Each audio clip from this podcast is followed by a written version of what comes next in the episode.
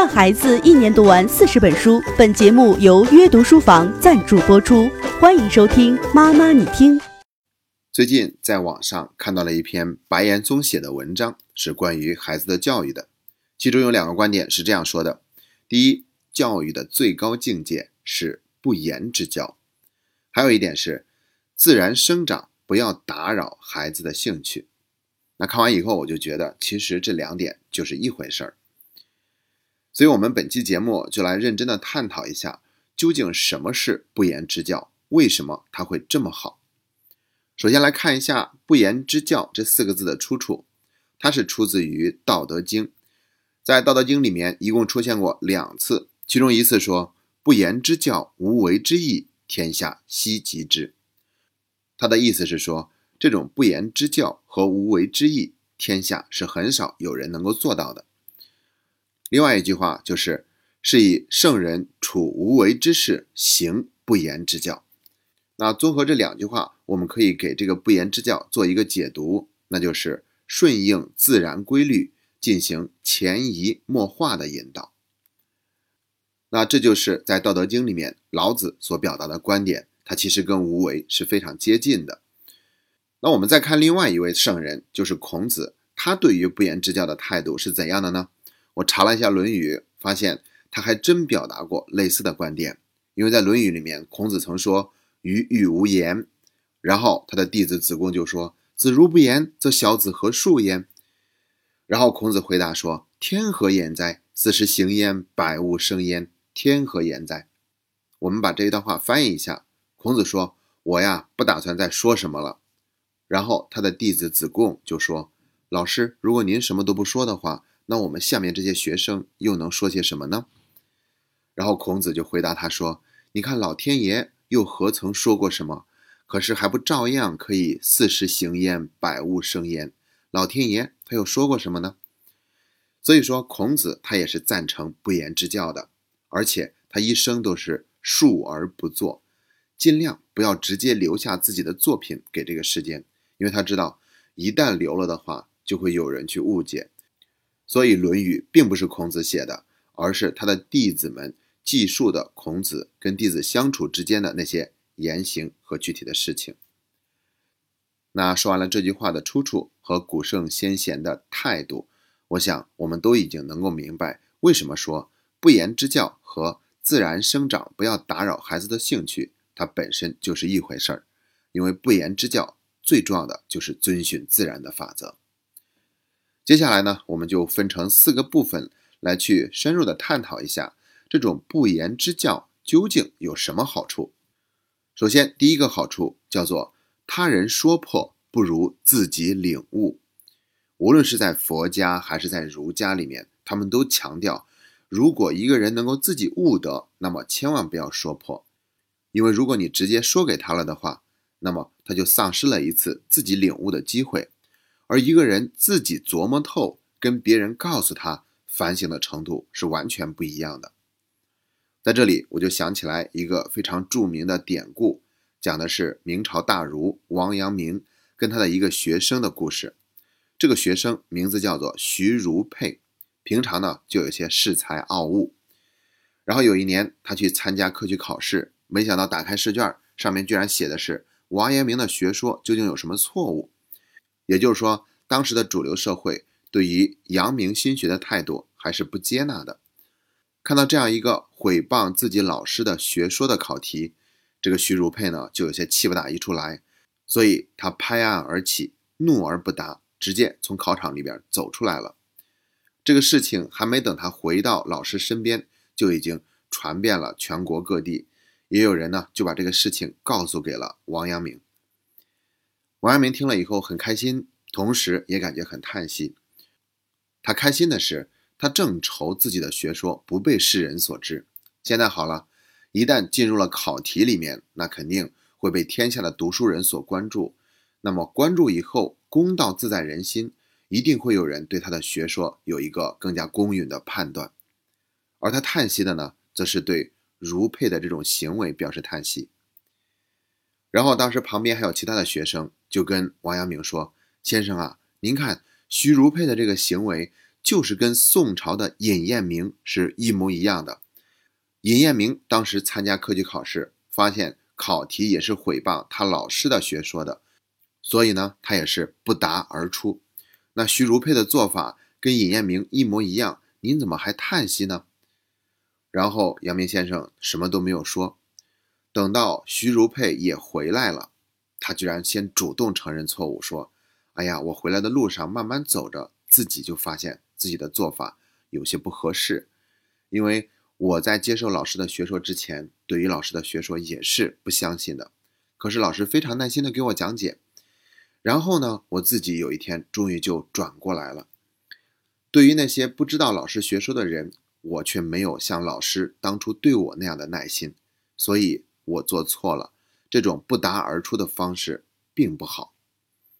然后他就把这种观点去说给了阳明先生，因为王阳明太了解自己的学生了嘛。所以呢，他听完以后就微微一笑，什么都不说，啊，这就是不言之教嘛。然后这个徐如佩在下面就感觉悚然若有醒也。你看这个悚就是惊悚的悚。我们平常看电影说是要看那些惊悚片，而老师一句话没有说，居然让徐如佩产生了这种惊悚的感觉。然后第二天呢，又非常认真的去跟老师说：“昨日程夫子不言之教。”轻耳而听，若震惊百里，粗心服气，一时俱丧矣。那徐如佩为什么会这样呢？他究竟想表达什么意思呢？其实他一开始所说的那种“我错了”，是非常的避重就轻、道貌岸然的。然后老师呢，也早就看穿了这一切，所以什么都不说。当他看到老师什么都不说的时候，他自己就知道已经藏不过去了。其实他真正的动机。就是好名，就是想效仿古人，名垂千古。他想跟宋朝的尹彦明一样，能够千古流芳。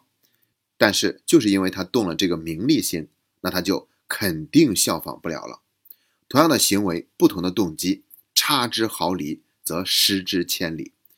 好了，这个故事就讲完了。有没有发现，被别人告知和自己领悟透，差别真的是很大的？在教育孩子的过程中，也是同样的道理。然后我们再来说一下第二点，就是相信孩子内在的自我调节能力。什么意思呢？也就是说，我们总想说些什么，做些什么，这样的话我们才觉得放心。其实呢，这反倒干扰了孩子去进行自我调节的那个自然规律。我们要相信他是完全可以完成这个自我调节的。说到这儿，我就想起来。李开复博士在他的《向死而生》那本书里面提到的一个小故事，他小的时候偷了钱，偷完以后呢，感觉很害怕，所以就把钱藏在了墙缝里。后来呢，还是被父亲发现了，然后父亲只问了一句话，说：“你自己有什么感觉？”然后这个李开复就愣了一下，哭了，说：“我对自己挺失望的。”然后他父亲就轻轻地说：“希望你以后。”不要再让自己失望了。然后随着年纪的增长，当他自己当了父亲，才意识到当初父亲教育的方式是极其深刻的。虽然父亲在这个地方也是说了两句话的，但是我们也可以把它理解为近似于不言之教，因为他根本就没有针对这件事情去说些什么，也没有进行那些道德方面的教育等等等等，他只是去关注了一下。孩子自己内心的感受，然后又轻轻的嘱咐了一句，其他就什么都没有说。那其实这种教育方式看起来非常简单，但它背后隐藏着对孩子深深的信任，所以这件事情才会让李开复那么难忘，并且一直用这句话督促自己，成就了他自己的精彩人生。这是第二点，我们要相信孩子内在的自我调节能力。第三点，身教胜于言教。既然是不言之教，那么就肯定是身教了。这个时候，我们不用说些什么，反倒有可能给孩子传递过去了更加丰富的信息。事实上，我们很多的言教，它反倒起到了一个负面的作用。比如说，我们有可能去唠里唠叨，讲很多的道理，那这样会引起孩子的反感。再不然呢，就是我们会把自己的情绪掺在其中，去迁怒于孩子。借题发挥，这也会让孩子觉得你至于有这么强烈的反应吗？简直就是小题大做嘛！那甭管是我们讲道理，还是发泄情绪，这些都不利于问题的解决，都会引起孩子的对抗，也会给孩子造成伤害。所以，我们干嘛要说那么多呢？既然说了，反倒有可能会增加麻烦，那我们干脆去行一下不言之教，也就是身教。要么呢，就是用自己的亲自的行动去做一下示范；要么我们就静静的等待，让孩子自己有一个反省的时间。无论怎样，身教胜于言教，都已经是一个不争的事实。那说完了第三点，我们再来聊第四点，叫做适时的沉默。因为当心理咨询师跟来访者进行沟通的时候，有时也未必需要讲话，适当的沉默反倒有可能会让问题更加清晰的浮现出来，让话题进入一个更深的层次。同样的道理，我们也可以把适时的沉默用在家庭教育中，尤其是在我们不知道该怎么做、完全懵了的时候，或者是我们发现自己无论做什么都不管用的时候，这两种情况都非常适合。保持适时的沉默，这个沉默的目的就是让一切去悄悄的、慢慢的发生变化。这种化学变化不以我们的意志为转移，而是那份宁静会让我们对自己有一个更好的觉察，对氛围也有一个更加灵敏的感知。所以看起来沉默好像是一种尴尬，但实际上它是在做一个更好的酝酿。同时呢，这也不是妥协退让，而是知止。我们停止下来做无用功，静一静心，这种行为本身就有助于事情的解决。你看，我们在教育孩子的时候，比如说发现孩子偷了钱，又或者是撒了谎，我们都会感觉很震惊，完全不能接受，觉得我的孩子怎么突然变成了这个样子？那个时候呢，我们也是觉得轻不得，重不得。包括有的家长会看孩子的聊天记录，发现正好是跟一个异性的同学聊天，就更加的紧张。无论是哪一种情况。这些都有可能会让我们僵在那里，不知道怎么做才好。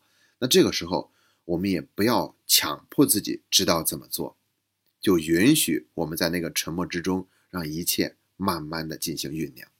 我想，这也是不言之教带给我们的力量。好了，不言之教的四点好处都已经说完了，我们重复一下：第一点是他人说破不如自己领悟；第二点是相信孩子内在的自我调节能力。第三点是身教胜于言教，第四点是适时的沉默。那不知道在你听完这期节目以后，对于不言之教是否已经产生了浓厚的兴趣呢？我觉得它真的值得一试。一旦我们能够做到不言之教，我们就一定能够品味出不一样的教育品质。今天的节目就到这里，谢谢大家。阅读书房联袂本栏目四重教育大礼免费送，扫描节目下方二维码，快来免费领取专属你的大礼吧！